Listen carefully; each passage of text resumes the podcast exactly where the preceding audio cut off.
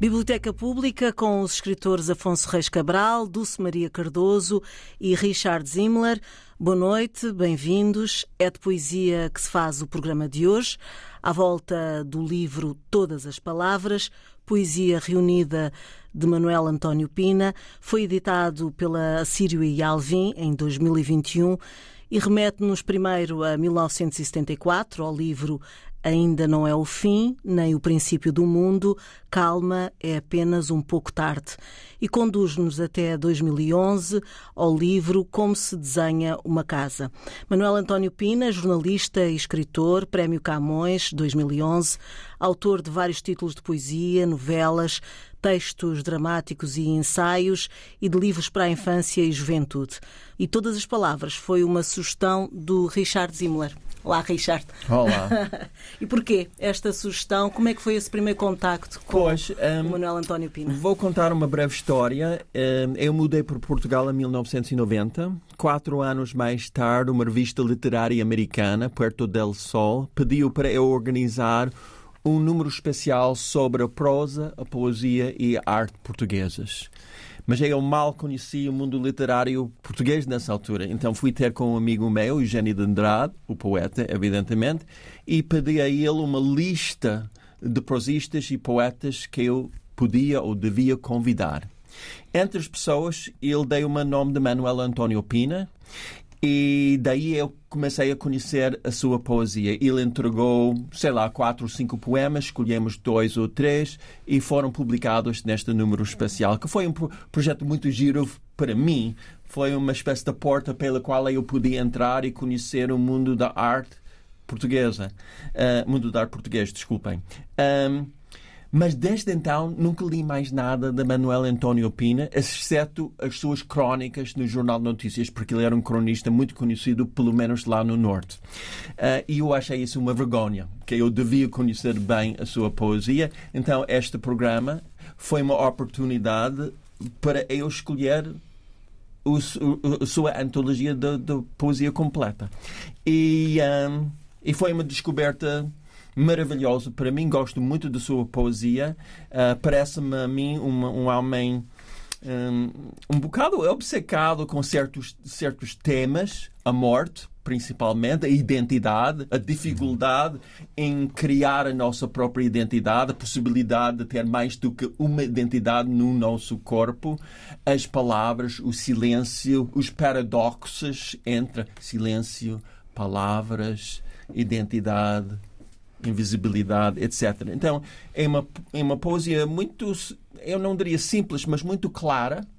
Uh, nada de hermeticismo, eu queria dizer, típico de certos poetas portugueses, mas não estou a culpabilizar ninguém. É, é simplesmente não é dessa corrente a, a poesia dele. E um, em homenagem a ele, porque ele faleceu há alguns anos, e em homenagem ao Eugênio, que me deu a ideia de conhecer o Manuel, eu queria ler um poema para começar Exato. e para que os ouvintes possam conhecer a poesia do Manuel. Uh, o gênio de Andrade no seu leito de morte. E eu peço desculpa pelo meu sotaque novo-iorquino, mas vamos tentar. Na mão da Ana, o iogurte não iluminava, escurecia, comunhão ajoelhada no fundo do coração do dia. Dividido onde, desperto, ele dormia. O movimento de colher embalava-o, como uma música que quase se ouvia neste mundo ou um colo que o adormecia. A tarde declinava as sombras como sonhos, alongava-se na almofada. Tudo fazia um sentido, limpo e simples, onde não alcança a poesia. O que não fora dito, calado, ficaria para sempre. As palavras haviam-se sumido, transidas, no interior da casa, o próprio silêncio emudecera. Senhor, permite que adormeçamos antes que feches a luz que os rebanhos estejam recolhidos e os credores, desculpem, e os credores que se, se tenham afastado da nossa porta, mas que tenhamos pago as dívidas aos que nos serviram, e aos que nos amaram, e aos que nos esperaram. As tuas grandes mãos sustentarão o telhado e as paredes, e moerão o grão e fermentarão o trigo. Apaga com as tuas mãos o nosso rasto e que repusemos sem motivo para nos culparmos por não termos sido felizes. Temos o primeiro poema, esta primeira abordagem do Richard sobre uh, esta antologia. Uh, Dulce, como é que é esse primeiro contacto com uh, o Manuel António Pina, com a sua poesia? Foi através desta primeira proposta ou já é uma história mais antiga? Um, eu primeiro devo confessar que não sou leitora de poesia. Não... Estou contigo, Dulce. é uma falta, tenho muita pena, mas não não é o meu registro, não consigo mudar a minha personalidade para para me tornar leitora de poesia. Isto porque normalmente estou muito presa a, a, narrativas e a personagens e, obviamente, os poemas não, não têm, não é? São, são síntese, são, que, não, que não têm personagens normalmente e, portanto, eu perco-me aqui um bocadinho neste jogo de palavras e distraio-me e etc. Há algumas exceções. Há alguns poetas que eu consigo ler e que sigo e que, hum, e que aprendi a gostar.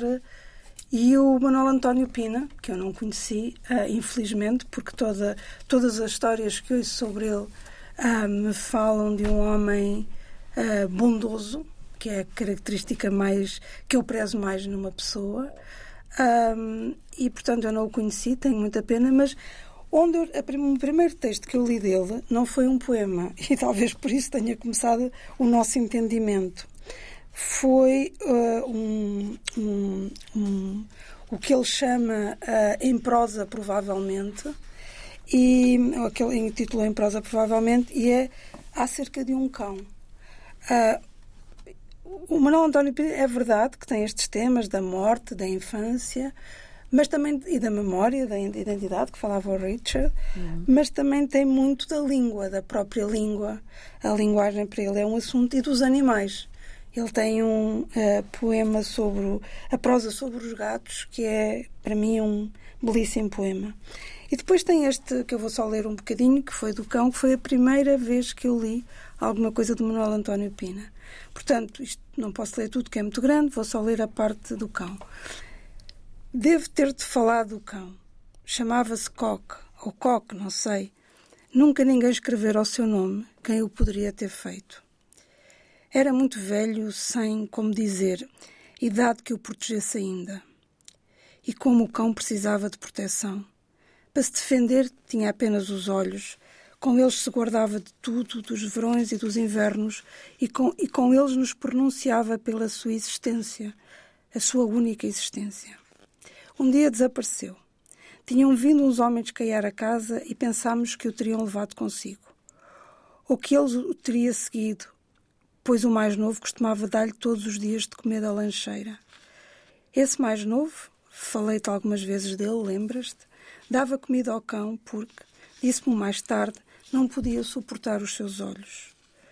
Contou-me que quando comia, se via os olhos do cão olhando, se sentia como se o estivesse a roubar. O cão seguia-o por todo o lado e, quando ele caiava ou retocava a pintura das janelas, sentava-se ao fundo da escada em silêncio, como se estivessem os dois ameaçados já de algum perigo, para nós ainda incompreensível. Quando os homens partiram, o cão deixou de comer. Durante dois dias só bebeu água. No resto, aparentemente, nada mais mudara regressava ao seu lugar no fundo do muro, sobre a laranjeira, e daí continuava a assistir com indiferença à passagem do tempo e à rotina da casa, levantando-se levantando levemente os olhos ou virando a cabeça, se algum de nós se aproximava. Até que um dia não o encontramos. O meu pai saíra de manhã cedo para o trabalho e voltou atrás dizendo: O cão não está no quintal. Apesar de estranharmos a sua ausência, pensámos, a princípio, que teria ido a qualquer sítio e que haveria de voltar. Mas as horas passaram e o cão não voltou. Se calhar foi atrás dos caiadores, disse a minha mãe. Foi nessa manhã que pela primeira vez descobri a solidão. O quintal parecia enorme e vazio e a laranjeira algo inútil e sem sentido. O próprio tempo ganhara espessura e a tigela do cão como não reparara eu nunca na tigela do cão? Tornara-se um ser frágil e desamparado, incapaz de suportar a desproporção de todas as coisas que a rodeavam. Bom, depois isto continua, mas eu não vou ler porque tenho a certeza que me vou comover muito e, não, e, e, e, seria assim constrangedor. Portanto, uh, mas isto é, é assim um belíssimo pedaço de prosa. Uh, é uma prosa poética, obviamente, mas um, é um, é um esta, esta condensação da tigela do cão, não é? Do, do, que deixa de fazer sentido. É próprio da síntese da poesia, mas uh, conta uma história. E foi aqui, foi, portanto, este foi o primeiro texto a que eu li do, do Manuel António. E depois fui atrás, fui atrás. E claro, uh, sou uma incondicional de poemas que toda a gente quase conhece, toda a gente que se interessa por estes assuntos conhece, como A Esplanada, que é um poema lindíssimo, como, um, como a poesia vai, o amor como em casa. Portanto, são os poemas mais que ficam mais no ouvido, que já são mais uh, repetidos. Mas há muitos outros que de certeza aqui o Afonso vai dizer e nós continuamos. ok, Afonso, então, esse um, contacto. Eu primeiro, ainda há bocado, solidarizei-me com, com a Dulce e, de facto, uh, eu tenho um bocado peso na consciência ou escrúpulos por isso, mas na verdade é, eu sofro exatamente o mesmo. Não, não leio muita poesia, eh, já li adolescente, até criança, adolescente, li bastante, e na tradição de Fernando Pessoa, e aquele fascínio pelos, pelos heterónimos. Era um, um jogo, uma, uma brincadeira, até para mim, como adolescente, mas, eh, mas entretanto, eh, isso foi acabando e, e, tenho uma certa falta de tolerância. E, portanto, sinto que muitas vezes o meu coração, o meu coração vai lá literário, está endurecido. Aliás, há um, há um poema que eu apontei do Pina nesta. Isto não é bem, não é uma antologia, é uma, reuni, é uma é poesia reunida. Uh, e o poema diz o, o, o, verso diz qualquer coisa como não tínhamos não tínhamos contra o livro o coração endurecido uh, e, e, muitas vezes eu tenho este coração endurecido uh, e peso na consciência, mas ao mesmo tempo combate esse peso na consciência, porque há tanto para ler que, que também não podemos estar permanentemente com excesso de escrúpulos. Ainda assim, uh, quando uh, estávamos a, a, conversar e a debater sobre, sobre os livros a ler, uh, eu concordei imediatamente com a sugestão do Richard, até para combater esta, esta minha tendência. Depois tem outra dificuldade que é pegar numa obra completa. Uhum. Aqui temos a obra completa do Pina, eh, produzida dos anos 70 até 2011. O, o, último livro de poesia é 2011, portanto, o ano em que recebeu Camões e, e depois, poucos meses depois morreu, morreu. Né? acho que foi 2012. 2012. É pegar numa obra reunida e tirar um sentido. Obviamente, não estou a dizer que não há um sentido numa obra completa. Se formos ver o caso do, do Fernando Pessoa, há até um rumo uh, uh, e um desígnio, e um desígnio na, naquela poesia. E aqui também há. Mas é difícil para mim tirar esse, esse desígnio. Até porque uh, é quase este caminho da leitura de, de, todas as palavras é um caminho de, de cronológico e, portanto, vamos assistindo aos poucos, para quem como eu, que pega agora, já foi lendo ao longo da vida, aqui e ali, eh, e confesso que muitas vezes até em partilhas de, de, internet e tudo mais, porque a poesia de Pina, sendo muito simples, pelo menos a, a poesia que, foi, que, se foi depurando ao longo do tempo, é muito passível de ser partilhada. E aí há uma injustiça que é quase identificá-la como aquele poema pop que é partilhado uhum. e que se calhar não há ali muito por trás daquilo, mas há, há imenso. E portanto, ler esta, esta obra e seguir o crescimento do, do Manuel António Pina como, como poeta é, é muito interessante e, e vê-se logo ao, ao, ao princípio que há uma dívida para Fernando Pessoa e essa dívida, aliás, a, o, o, primeiro, a primeira obra que tem um, um, título que eu acho muito, muito bem, muito bem conseguido, que é Ainda não é o fim nem o princípio do mundo, calma, é apenas um pouco tarde, é icónico este, este título. Essa, essa primeira obra de 74 é muito devedora do Fernando Pessoa, como aliás eu acho que é a, a poesia portuguesa pós Fernando Pessoa é, tem que ir sempre responder ao Fernando Pessoa, um bocado na lógica, na lógica do, da angústia da influência e tem que haver uma resposta. Mas o que eu acho verdadeiramente interessante na poesia é que se no início tem, na poesia de Manuel António Pina, se no início há esse, esse livro que tenta responder, depois a influência de Fernando Pessoa vai, vai desaparecendo aos poucos. Uhum. E há um processo de depuração e de simplicidade que, para mim, é um processo de, de verdadeira sabedoria e de, e de crescimento. O tratamento de temas como o amor, como a identidade também, a solidão. uh, os, os, poemas partem sempre de um sítio que, não, que o próprio não sabe bem qual é. Mas é um sítio de solidão e de, e de uma calma uma calma forte, ou seja, uma calma que luta, uma calma que, que procura um caminho para a vida. E, e, e esse caminho sem, sem é extraordinário. Sem, sem é esquecer o que estás a dizer, essa, essa parte da solidão, ele diz numa entrevista que, é uma, que, que o poema é uma forma dele estar sozinho com ele e vai ao encontro disso que tu estás a dizer de uma certa. Ele, está, ele está sozinho, não sabe bem porquê, não sabe bem quem quer encontrar, se ele mesmo, se o outro, enfim. E esse é um, é um leitmotiv que vai, que vai passando na, na poesia. Um, mas fala muito bem de amor, por exemplo, mesmo a própria, esta, esta própria passagem que a Dulce leu, uh, as dos gatos, e eu não sou, eu não sou admirador de gatos em nenhum aspecto, mas uh, é também, não sou, lamento somos dois. somos dois. Lindos, mas eu não, eu não sou fã. É, mas também, mesmo esses poemas são formas de falar de amor. Sim. E, e, e, e, portanto, é uma poesia de uma simplicidade profunda. Ele diz que aceitou todas as influências. Tu falaste do Pessoa, e que depois vai se diluindo, mas há outros autores que acabam por se encontrar por aqui. Sentiste isso, Richard? Um, nele, curiosamente, eu sinto muitas influências, com certeza, música dos anos 60. Há várias citações de Bob Dylan e dos outros. Um, a cultura japonesa é muito presente, sobretudo a ideia de um koan, de budismo zen, ou seja, um koan, um paradoxo, uma constatação ilógica, sem lógica, que vai despertar em nós a necessidade de procurar respostas diferentes. Uh, e, e também eu, eu vejo com, com, com Afonso esta. Eu não sei se é influência da pessoa, mas é, é, é alguma coisa que ele tem em comum. Esta procura de variabilidade de identidade. E eu quero ler um poema muito curioso aqui. É, é quase um poema de, de uma desordem dissociativa de identidade, ou, ou seja, personalidades múltiplas. Porque ele diz neste poema que é o intruso. Podias só dizer a página? É, sim, com certeza. A página 109, para quem Obrigado. tem o livro. O intruso. Se me voltar, fico diante do meu rosto.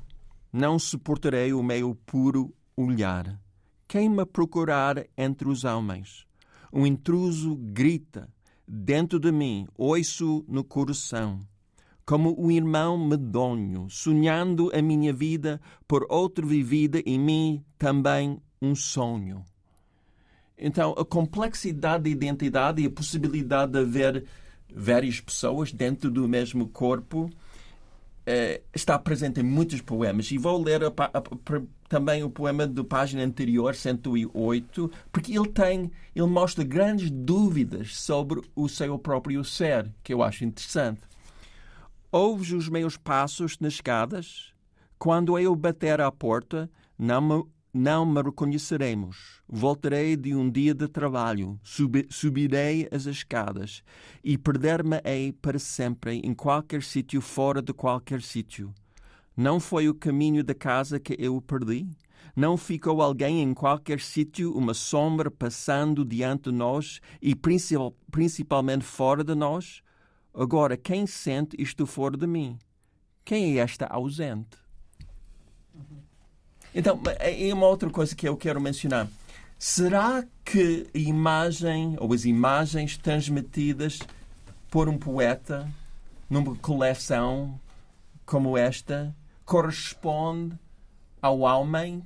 Quer dizer, estes temas que ele está sempre a focar são temas que faziam parte da sua vi vida privada também, a sua vida com a família. Eu não tenho uma resposta, mas é interessante pensar nos poetas que nós conhecemos. Na minha vida, por exemplo, Edgar Allan Poe ou um, Walt Whitman, e pensar qual é a relação entre o poeta, a figura pública, e o homem, ou a mulher, obviamente. São, se calhar, as suas memórias, são as suas memórias uh, dele e dele em relação ao, ao mundo, Dulce. Acerca da, das influências, ele, ele, tinha, ele disse uma coisa, eh, escreveu uma coisa muito engraçada que disse que a literatura é uma arte escura de ladrões que roubam uh, uh, ladrões, ou seja, que andamos todos a roubar uns aos outros e a citar-nos uns aos outros.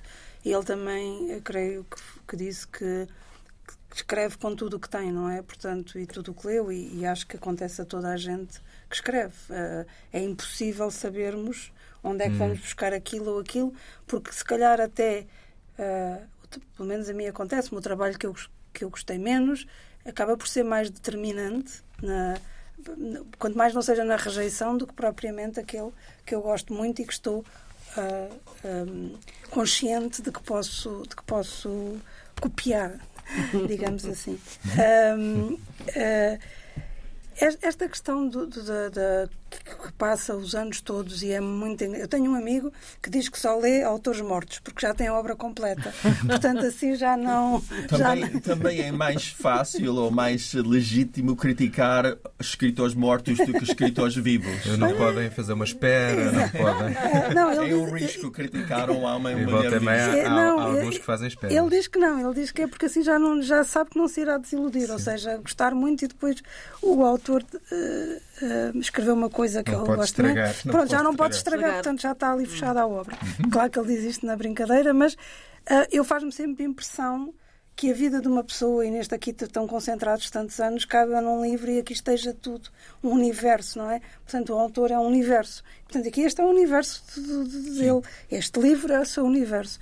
E isto dá-me sempre uma sensação de, de por um lado, a primeira é de empatia, de uma profunda empatia com, com uma, uma pessoa que esteve vivo, como nós agora estamos, e convém para continuarmos a fazer o programa, mas uh, que deixa isto tudo, ou seja, que nos deixa o seu pensamento, e o seu pensamento será eterno.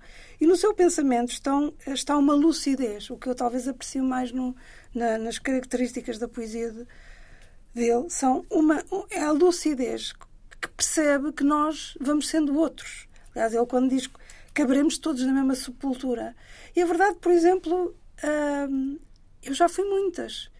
Eu tenho uma relação muito complicada com o passado porque eu, na verdade, sou uma estranha. Aquela pessoa do passado, por exemplo, eu com 30 anos sou uma estranha. Eu pensava de forma diferente. Há uma base comum, obviamente, não, não. Mas, mas há, há muda em tanta coisa, porque mudam as circunstâncias da minha vida, mudam o que eu pensei, que na verdade sou outra. Mas acima de tudo, a outra, há um outro, há uma outra, que é que eu nunca cheguei a ser. Essa que nunca se cumpriu. A que quis ser bailarina, a que quis ser não sei quantas outras coisas, que já não vai ser. E, portanto, mas que fica. É que nós imaginamos. Não é, porque nós somos digo, o produto do passado, não é? Do vivido e de uma expectativa, que é o futuro presente não existe. O presente é, é, é fugaz, quer dizer, desaparece logo. Portanto, o que somos é a memória que nos traz até aqui e a expectativa do que queremos ser. E, portanto, quando somos crianças, o passado é tão curto que o futuro é, é tudo. Porque, quer dizer, porque ainda não hum. temos o que recordar à medida que envelhecemos, é ao contrário, o futuro vai, vai encurtando, encurtando e o passado. Mas curiosamente, eu acho que é mesmo isso a crise da meia-idade. Eu não sei se diz isso em português. Diz, diz. É porque, de, de repente, percebemos, aos 40, 50 anos, que isto é a única vida que vamos ter. O Richard Zimmler vai ser escritor, vai viver em Portugal, vai estar casado com Alexandre Quintanilha, vai fazer um programa de rádio. Eu não vou ser astronauta. Eu não vou ser artista. Eu não vou viver na Birmânia. E ficamos com uma crise. Porque escolhemos esta vida. E se calhar, para muita gente, não é a vida que eles realmente querem. Então, o truque, penso eu, de ter uma vida de, de felicidade é realmente fazer tudo para conseguir a vida que nós realmente queremos. Parece, parece uma Muito clichê, sim. mas realmente a crise da meia-idade, para mim, pelo menos, era isso. Pois, eh, eu, sim, eu acho que até antes, infelizmente, acho que é quando nos, eu, pelo menos, penso que me tornei adulta quando percebi que tinha que escolher. Uh, portanto, até foi um processo anterior, quando, quando se é mais novo, uh, pensa-se que poderemos fazer tudo, não temos noção sequer da, da, da, que o tempo é finito, não é? Tudo nos parece eterno. E ele tem essa lucidez. Ele, todo, todo o seu trabalho vem com essa lucidez. Vem com a lucidez de que somos finitos, de que estamos em constante mudança, de que estamos constantemente a ser outros e que, de alguma forma, vamos traindo aqueles que já fomos. Porque não há, não há maior traição do que aquela que cometemos sobre nós próprios. Essa é a maior traição possível. E ele tem esse peso. E talvez aqui a sua biografia ajude a perceber, porque, segundo o li, ele na infância teve, teve sempre a mudar de casa uh, por causa da profissão do pai. E, portanto, ele teve sempre em construção da sua nova identidade, a fazer novos amigos que ele sabia que dali a quatro pois. anos Ia iria perder. E, portanto, é nesta perda, não é? Nesta ideia de perda e recomeço que ele funda a sua personalidade. E isto está aqui né, nos seus... E, e também ele morreu relativamente jovem. E eu vejo em muitos poemas a morte está a pairar sobre as palavras. Está sempre presente. Uhum. Porque ele tá, estava doente, aliás. Sim, há uma, ele, ele Bem, aliás, faz... há, um, há, um, há um, um, livro, Os Cuidados Intensivos, sim, sim, que eu sim, acho, acho muito marcante porque marca, é quase uma, uma poesia diarística. Uhum. Em março de 94, eu, eu não sei exatamente o que é que será passado, mas parece um ataque cardíaco, qualquer coisa assim, e, e, e há uma escrita atenta aos pormenores do hospital, atenta ao, ao, outro que está na cama ao lado, uh, atenta à, à, própria reação física e a, e a querer transformar o, o que seria só matéria em, em uh, transcendente. Em, uhum. E isso, esse, eu acho, os cuidados intensivos, acho que, acho que é um dos, um, um dos grandes momentos da, da, da poesia dele. Mas, Afonso, Mas, pegando no que a Dulce estava a dizer de, de, dessa infância uh, errante, não é? Eu, eu a, a, casa é sim. a casa a parece, ideia de casa a ideia de casa. lugar. Eu uhum. tenho um bocado de resistência em, em fazer uh, leituras deterministas, mas eu acho que é, é perfeitamente legítimo. E neste caso, vemos vemos que o lugar e a casa, a ideia de, de encontro é, é, é permanente é permanente. E essa, isso pode também não, radicar e, aí. E, e também porque, que... quer dizer, a ideia de casa é o que nos faz claro. andar desde sempre, não é? Portanto, é uma forma, a ideia de eu também. Exatamente. É de, de, do encontro. É, é o que e, nos faz. e também a escrita como uma casa a escrita e as palavras são Mas aí facto... uma casa um bocado ingrata, ingrata, porque um bocado, já nós sabemos, é muito ingrata. Mas é, é há, há, sempre na poesia do Manuel António Pina a ideia do, do, também do não lugar, ou do. Eu não sei se a, a expressão é exatamente esta, mas é, é, é, isto, do infalável que fala. Sim, sim. Ele, está, ele usa muito mas esta lá está o paradoxo que está muito presente na sua, na sua escrita, e eu acho que há pistas aqui que ele deve ter estudado o budismo e o, o zen. E porque ele fala, eu, eu vou ler um dos poemas sobre. Bem, mas ele tem, mas há, há, uma influência também muito clara que é católica, há uma influência católica sim, sim, claríssima, sim, a citação da, da, Bíblia constante. Mas ele depois tornou-se ateu, portanto, mas, portanto a meio deste percurso há uma, também essa influência. Sim, sim. Deixa-me só ler este brevíssimo poema de o Afonso 110, também. Uhum. página 110, e que se chama O Morto. O horror canta atrás de mim. Quem me cantava assim? O morto sonha a minha vida. Vive na minha casa, come a minha comida. Tão depressa se perderam as coisas mais secretas. Flui o, o oiro de sangue para sempre. E já não sou o mesmo nem diferente. Não sou o mesmo nem diferente. Quer dizer, isto joga com a nossa maneira de, de compreender palavras e compreender a própria linguagem. Uhum. Afonso, uh, querias seguir outra linha, não é. esta da casa? Não, eu, de... Pois há, há, uma. O Richard falava do encontro entre a poesia e o poeta, ou o homem. Sim. Uh, uh, e, enfim, nós sabemos que, e é um lugar comum dizer-se que, que, que a, a, literatura, a poesia, não determina propriamente um homem bom e por aí fora. É um lugar comum.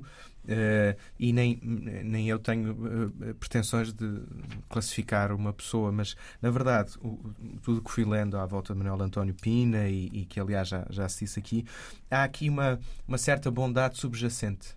E eu acho que isso se sente na, na poesia. Há uma bondade subjacente, uma, uh, uma, uma sabedoria que, que só pode vir de um lugar que eu entendo como bom. Uh, e aliás, há, há, um documentário que já agora aconselho, do Ricardo Espírito Santo como realizador. Um, e agora neste um sítio onde pousar a cabeça exatamente é o, é o nome do documentário em que em que faz um, uma, um panorama da vida de Manuel António Pina. O documentário é de 2011 portanto apanha mesmo o fim da vida. Uh, e, e, no documentário vê-se uma, uh, vê uma pessoa que está. Uh, como se vamos lá, vamos, vou usar aqui uma palavra, uma expressão muito contemporânea que eu não gosto, mas agora uh, sai-me, que é está de bem com a vida. não gosto porque acho que é uma coisa muito vulgar e muito, é, é, quase assim uma, uma coisa para partilhar nas, nas redes, está de bem com a vida. Mas, mas na verdade, esse estar de bem com a vida é muito mais complexo do que, do que parece. É também uma, é uma luta, é uma, não é uma mera bondade bondade no sentido beatífico. Uhum. É, é, é, é, uma luta que se sente na, na poesia que se sente na poesia. E depois há uma, uma, cita, há uma frase que ele diz nesse documentário, Manuel António Pina, que eu acho, achei muito curiosa, curiosa que é um, quis ser detetive quis ser, isto em criança. Quis ser detetive, quis ser santo e quis ser Salazar. e depois explica que, achava que era uma profissão. É, e é preciso também um à vontade para, para dizer isto que eu acho, eu acho, eu acho Sim, ótimo. E acho também ótimo. há uma entrevista à Anabela Mota Ribeiro em que ele diz várias vezes que é inseguro, que confessa Sim. a insegurança e, e diz que a idade lhe dá esse privilégio de já, já poder. E lá está. E, não, não direi de bem com a vida, mas direi apaziguado. Sim, a palavra é mal arranjado o termo, mas é apaziguado. É Exatamente, apaziguado. Direi apaziguado.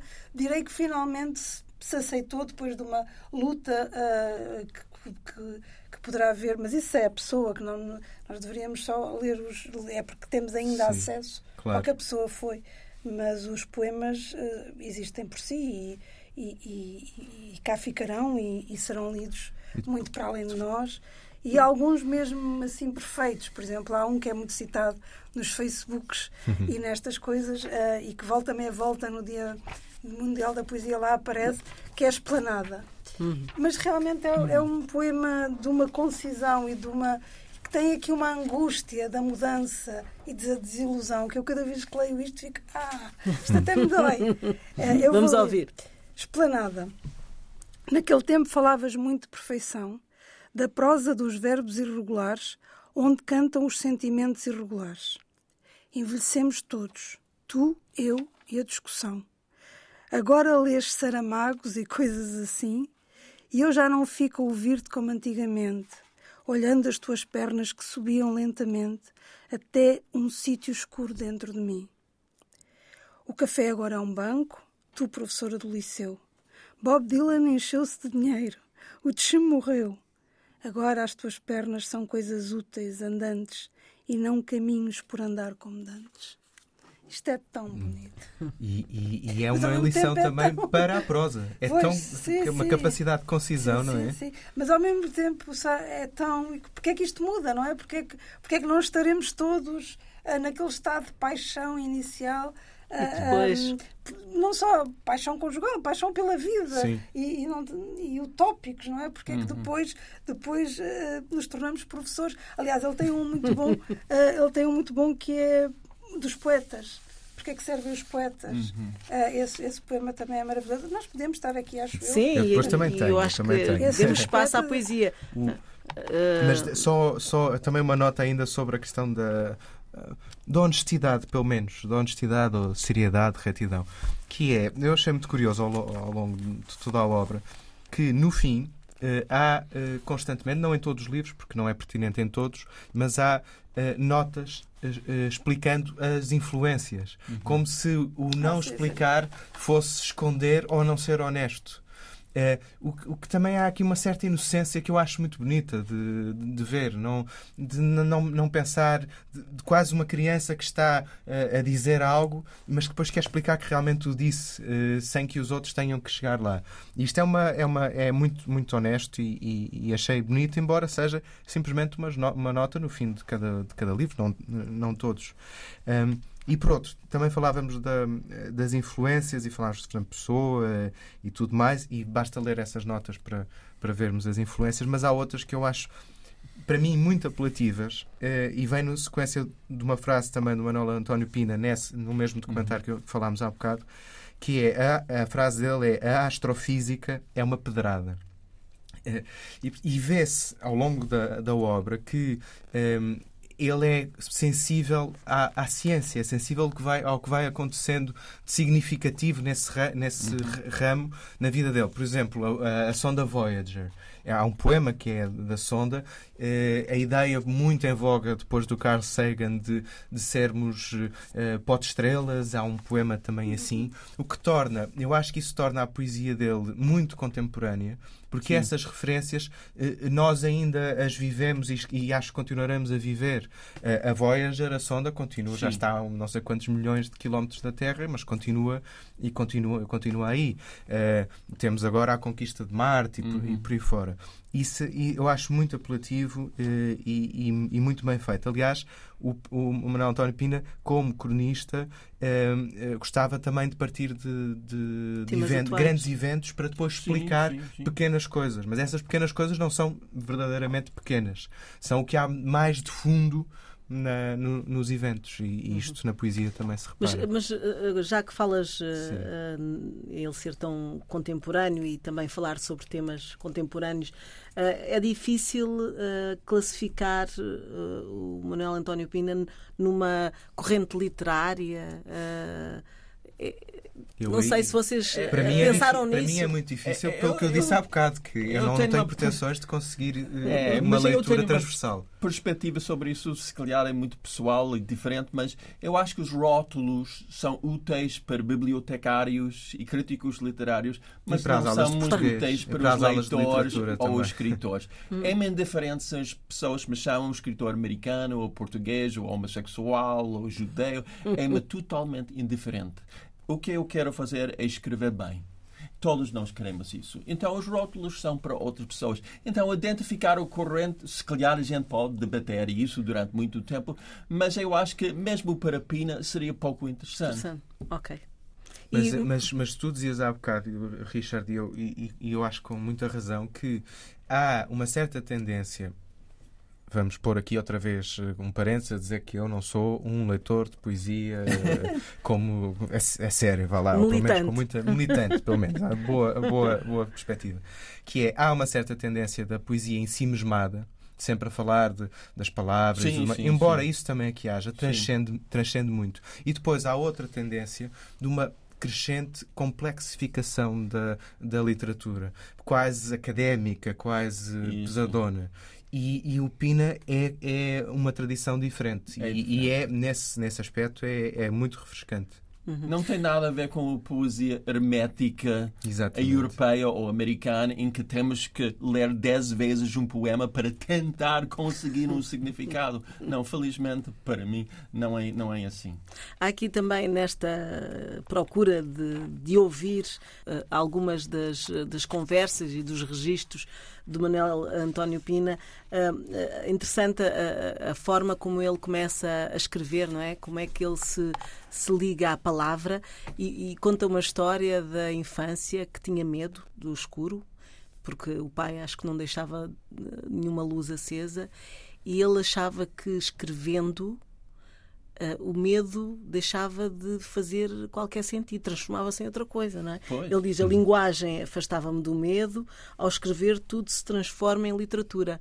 E eu acho que isto tudo também o faz essa, faz essa ligação dele à escrita infantil-juvenil. Não sei se todo Sim, este processo mas, mas da infância... para o, o Rainer Maria Rilke e o que ele disse ao jovem poeta que a grande fonte de informação, de inspiração, de imagens para qualquer escritor é a sua infância. Uhum. Bem, isso acho que é para qualquer um de nós, escritor. Sim. acho, a Flannery O'Connor disse que quem sobrevive à infância tem matéria para o resto da vida. Eu acho que neste sentido a pior coisa que pode acontecer ao escritor é ter uma infância feliz. Mas também pode servir, também serve, não é? Também serve. Bem, eu, também serve. É, é tão excepcional. Eu, na verdade, tive uma infância feliz, mas, enfim. Ainda não te. achas que não te inspira para. É, não é, não é, não é um, um grande recurso nesse aspecto nesse aspecto. Se mas, é, eh, mas, é inconsciente. Enfim, todos temos, as é nossas, é todos temos as nossas, os nossos quartos escuros. Com nossas, é, é, e não há infância. Não, não há infância sem trauma. Exatamente, porque o crescimento é, é, dizer, é antinatural. A, a, civilização, não é? Ir para a escola é das coisas mais agressivas que há. Absolutamente. Ah, a socialização é muito difícil. Portanto, todo o esforço, exatamente, Sim. todo o esforço de educação é antinatura. Portanto, evidentemente que somos o resultado desse, pelo menos, trauma Uh, nem que seja de leve, nem que nem, seja nem feliz. Que seja feliz. Afonso, falta é, aqui. Uh, a minha contribuição? Do, do, do leitor, sim. Uh, já então, ouvimos a Dulce, já ouvimos o Richard. Eu selecionei um poema de um dos últimos uh, livros. o livro é Atropelamento e Fuga e o poema é Atropelamento e Fuga. da página 293.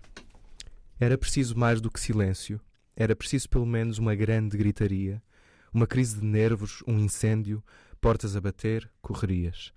Mas ficaste calada, apetecia-te chorar, mas primeiro tinhas que arranjar o cabelo. Perguntaste-me as horas, eram seis da tarde, já não me lembro de que dia, talvez de um dia em que era eu quem morria, um dia que começara mal.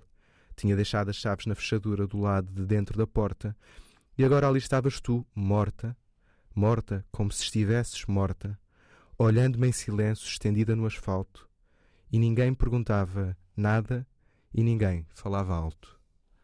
É um poema, na minha perspectiva, extraordinário, em que consegue misturar um cotidiano de três da tarde, um cotidiano de deixar a fechadura do lado, a fechadura do lado de dentro da porta e ser preciso mais do que silêncio, do que silêncio da morte, do que silêncio deste atropelamento e fuga é um, é, é, um poema que eu acho que resume muito da, da poesia de Manuel António Pina. E vocês sentem que uh, na, na, nos, nos poemas, ao longo do livro, vocês têm tendência a gostarem mais de, um li, de, de, poemas de uma determinada época ou não? Tudo se mistura. Como é que foi a vossa leitura? Eu, eu, eu acho que nós não podemos ler poesia, pelo menos eu não o faço e, e nunca o farei, como se estivéssemos a ler um romance, ou seja, eu mesmo aqui eu não li tudo, eu fui lendo o que me uhum, apeteceu uhum. e fui deixando e, e, e, de alguma maneira não me obriguei. Muitos já conhecia, fui só procurá-los, uh, não me obriguei. Porque a, a, a, poesia tem, ao contrário da, da, da, da, ficção, ou da narrativa, ou da prosa, como se queira chamar, tem, tem esta ideia, tem, tem esta, esta ideia do, do, do momento, de aproveitar o momento, de aproveitar aquela síntese, aquela, aquele golpe de asa.